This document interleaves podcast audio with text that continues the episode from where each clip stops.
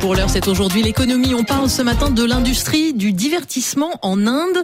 Bonjour Nathanaël Vitran. Bonjour Nathalie. Vous nous invitez en fait à un double mariage à Bollywood. Oui.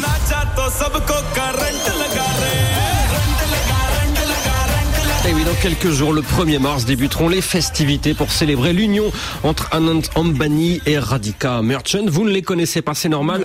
Anand Ambani, c'est le plus jeune fils de Mukesh Ambani, le PDG de Reliance Industries. Fortune estimée 112 milliards de dollars, ce qui en fait l'homme le plus riche d'Inde et même d'Asie, d'après Forbes. Radhika Merchant, c'est la fille d'un autre industriel indien, le patron de l'entreprise pharmaceutique Encore Healthcare. Bref, c'est l'union entre deux membres de l'establishment indien. Et les médias locaux, depuis plusieurs semaines déjà, Nathanaël parle du mariage de l'année. Oui, et il multiplie les spéculations sur la liste des invités. It's going to be the shadi of the year. The guest list has everyone talking. Meta CEO Mark Zuckerberg, Morgan Stanley CEO Ted Pick, Microsoft founder Bill Gates, Disney CEO Bob Iger are Voilà, reported to be in. Vous l'entendez, Mark Zuckerberg, le patron de Facebook Meta, sera de la partie, tout comme Bob Iger, le patron de Disney.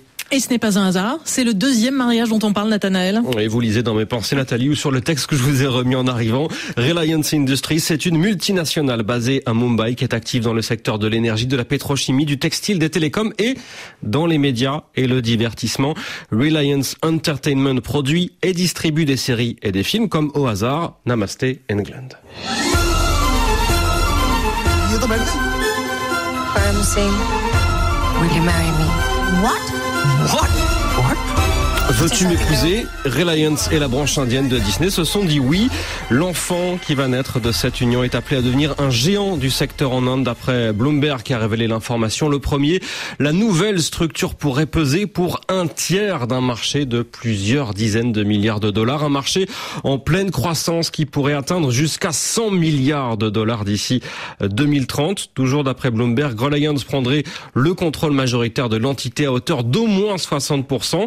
Alors au-delà, Nathalie, des promesses du marché indien, c'est aussi et peut-être surtout une manière pour les géants américains et Disney en l'occurrence de ne pas mettre tous leurs œufs dans le même panier après s'être retrouvés notamment euh, ces dernières années en porte-à-faux quand les tensions entre Washington et Pékin étaient à leur comble. Aujourd'hui, l'économie, c'était Nathanaël Vitran. Merci à vous.